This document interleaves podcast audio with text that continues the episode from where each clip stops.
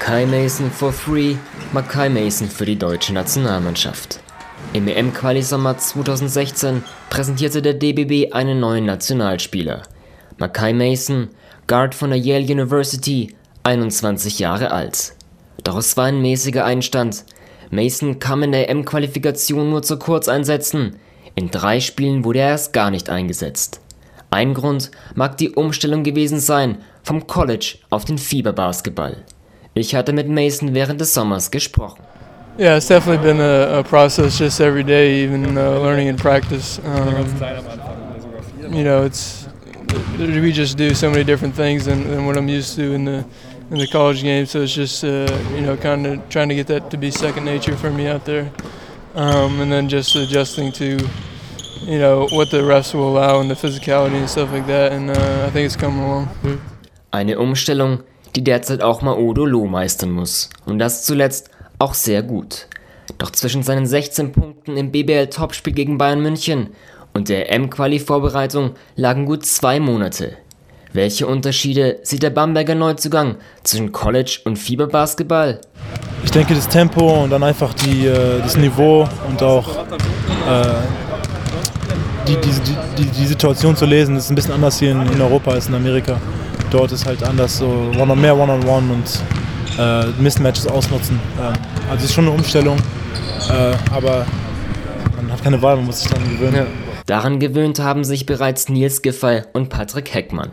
Die beiden Nationalspieler gingen die vollen vier Jahre ans College. Giffey wechselte 2014 zu Alba Berlin in die BBL. Heckmann folgte ein Jahr später und unterschrieb in Bamberg. Damit standen in diesem Sommer gleich vier Spieler mit College-Hintergrund im Zwölferkader der Nationalmannschaft. Was ganz interessant ist bei dem Kader jetzt ähm, mit dir, mit Makan Mason. Ihr habt letztes Jahr noch im College gespielt. Patrick Heppmer hat eine äh, College-Vergangenheit. Nils Giffey auch. Also vier Spieler von dem aktuellen Zwölferkader sind am College gegangen. Was denkst du, was sagt es aus über den, über den Weg vielleicht auch für deutsche Spieler ans College zu gehen? Äh, ich meine, ist auf jeden Fall eine Option. Ne? Also man muss halt wissen, ob das die Option für einen Spieler halt spezifisch die beste Option ist. Ne?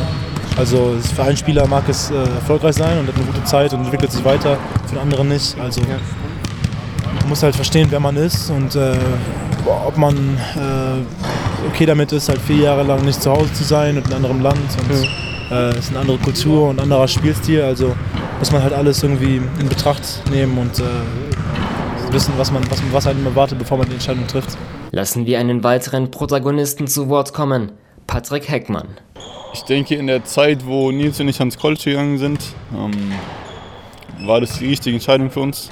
Da das in Deutschland noch nicht äh, ja, so gut gelaufen ist, wie es jetzt läuft für die jungen deutschen Spieler, denke ich, ähm, von daher äh, waren unsere Entscheidungen auf jeden Fall richtig. Heutzutage ja, weiß ich noch nicht mal, ob das äh, so vorteilhaft ist, rüber zu gehen. Ich denke, dass die jungen deutschen Spieler schon sehr früh äh, bei den Bundesliga-Teams mittrainieren dürfen, sich da äh, schon früh entwickeln können und auch Minuten bekommen in der Bundesliga durch die 6-6-Regel. Äh, daher denke ich, dass jetzt ähm, ich wahrscheinlich jungen deutschen Spielern raten würde, hier zu bleiben. Ah, aber ich denke zur Zeit, wie gesagt, wo Nils nicht rübergegangen sind, vor vier, fünf oder sechs Jahren sogar, ähm, sah die Situation noch ganz anders aus.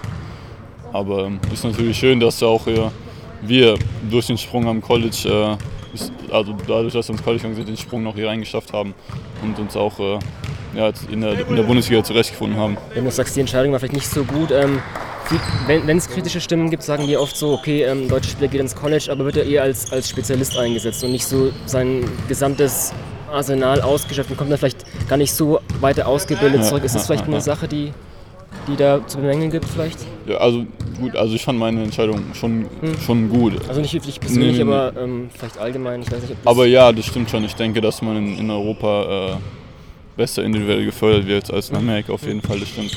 Im College wird man in ein System äh, eingebaut, sage ich mal, wo du wirklich eine Rolle erfüllen musst quasi. Ähm, und ich denke, dass, äh, dass man in Deutschland schon vielfältiger äh, spielen kann, vielseitiger werden kann, sich entwickeln kann. Und äh, da die Coaches oder auch die Individualcoaches in den Vereinen mehr äh, Zeit mit dir äh, in der Halle verbringen können als in Amerika auf jeden Fall. Meine Frage für College-Jungs ist immer die Alma Mater, so, so, eine Sache, da hat man wirklich viel Stolz auch drauf, würde ich mal sagen. Ähm, ist es jetzt auch so, wenn jetzt eben vier College-Jungs mit euch vier zusammenkommen, dass da auch noch eine besondere Verbindung ist, eine Connection, wie ich austauschen könnt, weil ihr eben alles das Campusleben gekannt habt oder immer noch kennt teilweise? Ja, klar, auf jeden Fall. Also Nils und ich haben uns auch in Amerika äh, besucht gegenseitig. Wir waren ja eineinhalb Stunden voneinander entfernt, glaube ich, war das, oder auch zwei. Er hat mich ein paar Mal in Boston besucht. Ich war zu seiner äh, Senior Night in, in Yukon gewesen, mhm. habe mir das Spiel angeguckt. Ähm, und ja, natürlich hat man da so eine Special Connection, weil man drüben war und unterhält sich auch ganz gerne über Campusleben, ja, Uni, Training, Basketball. Ja. Man weiß natürlich, äh, wovon der andere da redet, das ist immer ganz schön. Äh, Maodo haben wir leider nicht gesehen, aber da ist es genauso, da quatschen wir noch öfters drüber. Und ja, wie gesagt, haben so eine, so eine andere Gemeinsamkeit, sagen wir mal, als andere. Von der NCAA in die BBL. Diesen Weg haben Nils Giffey, Patrick Heckmann und Maodo Loh eingeschlagen.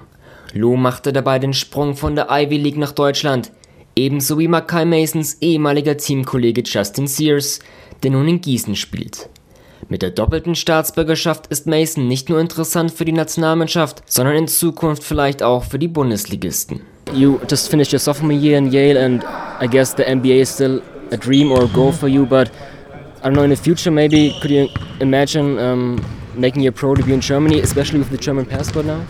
Yeah, I think that's uh, that's pretty big. Um, you know, obviously the the NBA is, a, is the ultimate goal for me, but um, you know, just have a, a good year next year and, and see what uh, what options I have. Um, obviously, I have two more years of college left, but uh, yeah, playing in Germany would be something I'm definitely uh, open to. I've you know loved my time here so far, uh, just exploring the different cities and stuff. Um, so uh, I definitely enjoy playing here. Doch von der Zukunft in die Gegenwart. An diesem Sonntag wird die Yale University in die College-Saison starten doch ohne Mackay Mason. Mit einer Fußverletzung wird er das komplette Jahr aussetzen müssen. Dabei hat er es in der vergangenen Saison noch in das All-Ivy League Team geschafft, zusammen mit Maodolo und Justin Sears. Ein Grund für Masons persönlichen Erfolg scheint die Arbeit mit seinem Vater. I read a, um, a feature about you on the Sports Illustrated, um, where I was talking about some some workout drills. Um, that every drill is dedicated to a player.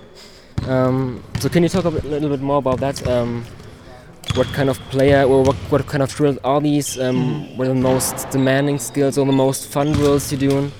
Um, you know, me and my dad, uh, you know, when we're watching a game, we try to, you know, take something from every player. So if we're watching a, a good guard like uh, like Kyrie Irving, Steph Curry, or something like that, um, you know, we, we often like stop stop the game and replay it, like replay the movie did or replay you know how we got open off a screen or something like that. Um, and then uh, you know try to implement that into training. You know, drill that move. Uh, you know, because obviously the best players are getting open with it. Um, so just kind of stealing their moves and, and making it your own, um, and just just drilling those. Uh, my dad definitely uh, makes up some pretty uh, you know tiring drills, uh, shooting drills, and, and shooting when you're tired because you know, at the end of the fourth quarter is when it's, when it's more most important to, to be able to make those shots when your legs are tired. So um, just a lot of drills like that, shooting when you're tired and stuff. So.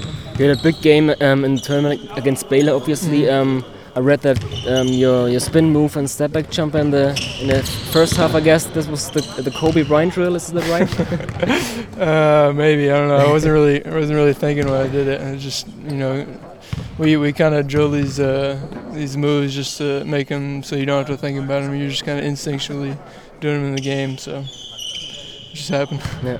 With Yale, you um, not only make it to the tournament, but also um, um, beat Baylor. Um, I guess the first first win for, for Yale in the tournament in, in the whole history. So what was the feeling about?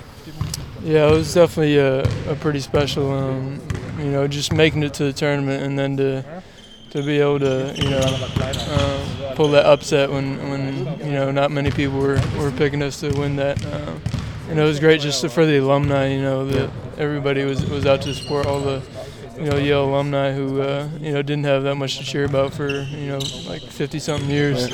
So it was uh, it was pretty cool, pretty emotional to to have that. It was a pretty special team. Yale qualifizierte sich für das NCAA-Turnier indem sie die Ivy League nach der Hauptrunde als erstes abschlossen. dank eines Sieges über Columbia und Maudolo. In the regular season, you, you clinched the title um, in the Ivy League uh, by beating Columbia with Mauro. So, a little bit trash talk going on.